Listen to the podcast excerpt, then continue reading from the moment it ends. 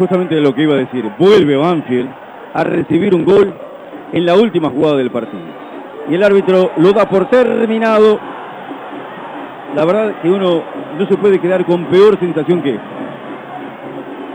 Porque que el partido se escape de la manera que se le vuelve a escapar a Banfield. En aquel momento en Alta Córdoba era la victoria, quedó en empate. Acá era por lo menos un empate para tener algo de positivo en el encuentro frente a la escolta del torneo. Y faltando 15 segundos, a Banfield se le va ese punto también. Un impacto muy negativo y muy fuerte desde lo anímico, porque era para empezar con una mentalidad diferente.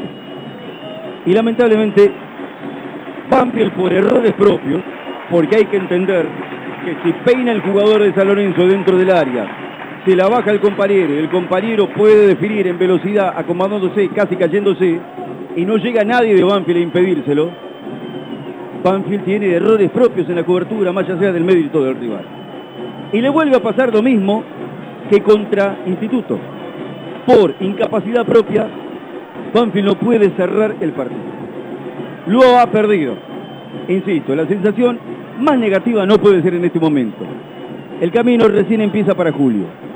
Pero entiende la gente que cuando hay todo un recorrido que viene ya de por sí con un sino negativo, con un sino adverso, cuando hay todo un recorrido con errores propios, con inmadurices en las resoluciones, no hay nombre poderoso que lo pueda resolver mágicamente.